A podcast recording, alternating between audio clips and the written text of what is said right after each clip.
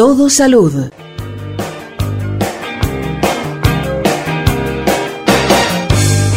Seguimos en Todo Salud y ya estamos en contacto con la doctora Miriam Calvini. Ella es integrante de la Sociedad Argentina de Pediatría y, como les anticipaba, se ha llamado la atención sobre una altísima cantidad de niñas y niños en nuestro país que recibieron menos de las vacunas que corresponde para su edad. Doctora Calvini, por favor, ¿puede contarnos a qué conclusión llegaron desde la Sociedad Argentina de Pediatría? Esto eh, en base, ¿no es cierto?, al segundo informe del Observatorio de la Infancia y de la Adolescencia, eh, surgió los datos de que tenemos una importante caída de las coberturas de vacunación. Eh, esto ha sido fundamentalmente, eh, varias son las causas, pero fundamentalmente el fuerte impacto que tuvo eh, la pandemia para el cumplimiento de las coberturas de vacunas, para el cumplimiento de, de los carnés de vacunación. Entonces nos preocupa realmente porque necesitamos que los niños tengan sus calendarios completos, están retrasados, deben recuperarse los esquemas, por eso es que em, solicitamos eh, a la población, a los papás, que lleven a sus niños a los vacunatorios, que consulten con el pediatra para que los asesore y que concurran con el carnet de vacunación para ver si realmente está completo o si hace falta completar alguna dosis. Pueden concurrir a todos los centros vacunatorios del país, para mm, vacunarse en los hospitales, en los centros de salud. Eh, posiblemente eh, haya con la pandemia también disminuido los control de niños sanos y eso ha influenciado eh, en mm, la caída de estas coberturas fundamentalmente en los lactantes. Más de 100.000 lactantes no tienen completo su carnet de vacunación. Bien, doctora, mm. durante muchos años Argentina fue un baluarte en cuanto al cumplimiento de los esquemas de vacunación. Luego llegaron, llegó la pandemia, se fortalecieron los discursos antivacuna y eh, hubo un quiebre. Esa es la lectura que yo puedo hacer. ¿Usted la comparte?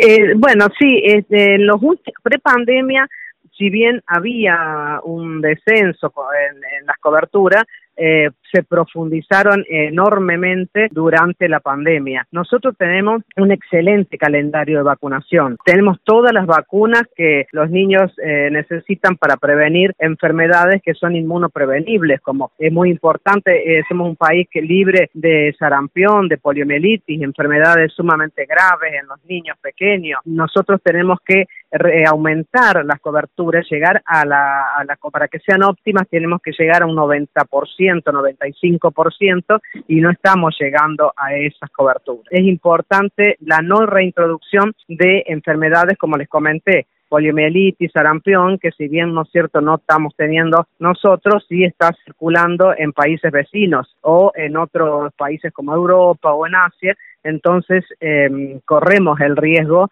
de la reintroducción de estas enfermedades. Claro, eh, y el hecho es que no faltan recursos. A pesar de la crisis, nuestro país eh, ha priorizado ¿no? los esquemas de vacunación, la compra de la medicación. O sea que el problema no es de gestión de la salud pública, sino quizás de que el mensaje no está llegando como corresponde para convencer a las familias sobre ejecutar estos esquemas, ¿no? Exactamente. Eh, tenemos las vacunas. Eh, lo importante es que esas vacunas no tienen que quedar adentro de la heladera de los vacunatorios, sino que tienen que ser aplicadas.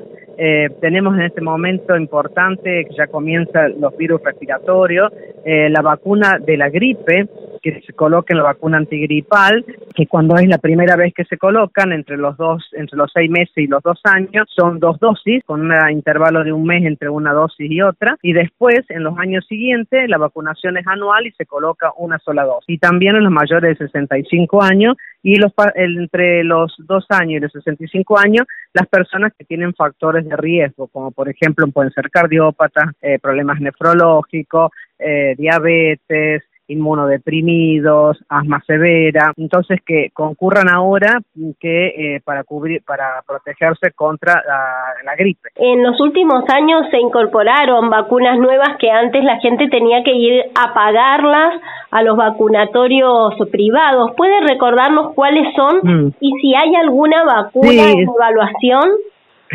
Sí, tenemos la vacuna que se ha incorporado, eh, bueno, la vacuna ya varios años ya, ¿no? La vacuna, tenemos la vacuna del neumococo, la vacuna del meningococo, que son vacunas que protegen contra eh, la meningitis. Eh, se ha incorporado la segunda dosis de la vacuna para varicela. Eh, la varicela, la vacuna de la varicela se coloca a los 15 meses y se vuelve a colocar la, la, segunda dosis a los 6 años. La vacuna HPV eh, también en las mujeres y también después se incorporó en los varones, pero es importante que también tengan en cuenta que las vacunas es a todas las edades. Eh, también tenemos la vacuna de la hepatitis B, que es de, de, indicación universal, o sea que toda la población tiene que tener las tres dosis de la vacuna antigrip, la vacuna para la hepatitis B, que son al, eh, una dosis al mes y a los seis meses de la primera dosis. Y otra cosa que quiero recordar, que todos también tienen que tener la vacuna triple viral dos dosis. Le agradecemos mucho entonces por bueno, el contacto, muy amable. Bueno, hasta luego, gracias. Hasta luego.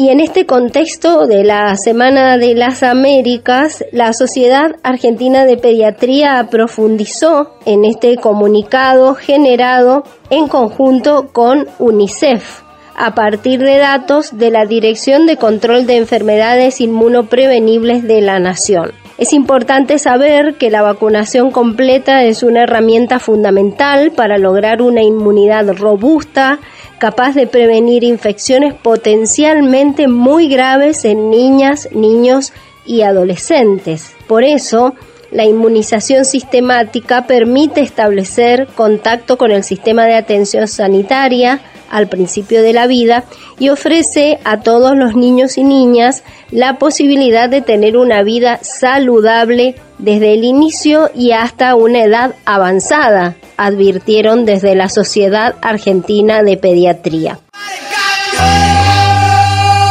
Este estudio, realizado entre la Sociedad de Pediatría y UNICEF, también encontró que en 2021 se registró una leve recuperación de las coberturas de vacunación en todos los grupos etarios respecto del 2020, año pleno de la pandemia de COVID-19 pero concluyó también que esa mejoría no alcanzó los niveles prepandémicos.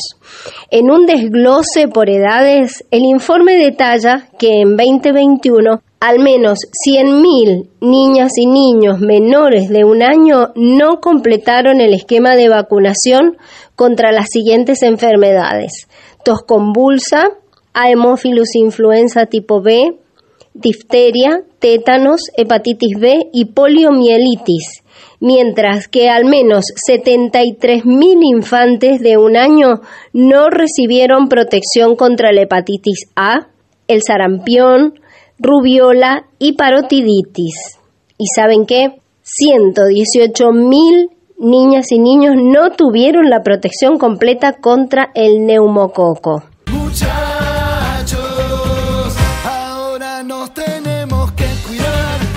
Para finalizar, debemos recordar que la vacunación es una de las intervenciones sanitarias de mayor impacto y efectividad, ya que salva millones de vidas en este mundo cada año.